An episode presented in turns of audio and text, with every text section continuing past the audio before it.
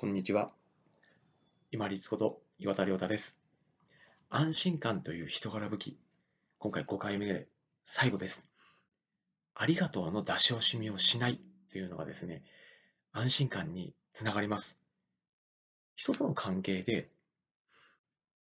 まあ仕事場でですね、小さなやり取りすることありますよね。例えば何かを取ってもらうとか、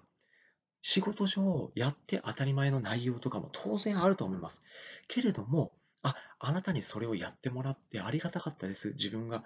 えっと、自分がこっちの仕事ができましたっていう思いも込めてですね、あ、前回のあれありがとうございましたって言うとですね、あ、いえいえってこう、びっくりされる方がいらっしゃるんですよね。あれって多分、いや、やって当たり前ですからっていうことだと思うんですけど、こちら側としては、本当は、まあ、お相手がしてくださらなかったら、自分がしなくちゃいけなかったものをやってくださったからこそ、自分の違う仕事が進むわけであって、それをこう、ありがとうございますっていうのは、私の中ではまあ当たり前のことであって、また私が今お世話になっているいくつかの授業場所でも、やっぱり小さなことでもですね、あ、ありがとうございましたって言ってくださる方がやっぱりいらっしゃるんですよね。そうすると何が出てくるかというと、あ、この人、自分がやったことを認めてくださってるんだな、見てくださってるんだなっていうのが、その方への安心感につながるんですね。で、私自身もすごくありがたと思ってほしいとか認めてほしいとかって思ってやってるわけじゃないんですよ。当たり前の仕事として自分の内容としてやる。で、それを報告するとか連絡するとか相談するとかっていう感じなんですけど、お相手の方がですね、まあ、ありがとうございますって、あ、前回のあれありがとうございましたって言うと、あ、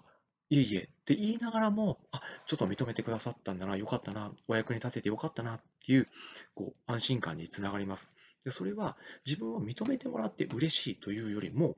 お相手が見てくださってるんだなっていうのを、まあ、と、あとはまあ当たり前と思ってないっていう、そういうこう安心感につながるんですね。そういう人かのこう安心感のやり取り、つながり合いが太いところっていうのは、まあ、コミュニケーションも増えますし、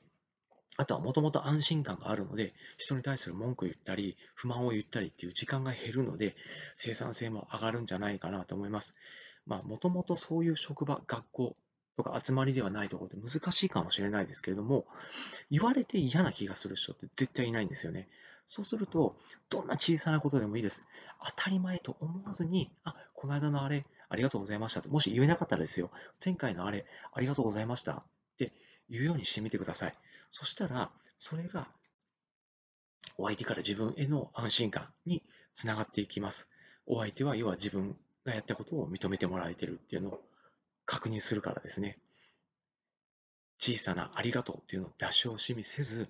どんどん口に出していきましょう。で、男性の場合はバレンタインデー、違う、ホワイトデーですね、失礼しました。ホワイトデーみたいな時があれば、まあ、ちっちゃなものをお返しとして、ものとして、ありがとうございますっていうのを返すのもいいでしょうし、まあ、言葉以外のもの、例えばお手紙とかでもいいんじゃないかなと思います。小さなありがとうの出し惜しみをしないっていうのは、家族間でもすごく大事になってきます。小さなありがとうをどんどんやり取りしながら、お互いに自分はここにいてもいいんだ、自分はここで役立っているんだっていう安心感の情勢、雰囲気を醸し出しながら、どうぞこの人間関係、ギスギスせずに潤滑させて滑らかにしてまいりましょう。本日もご清聴いただきましてありがとうございました。皆様にとって一日良い日となりますように。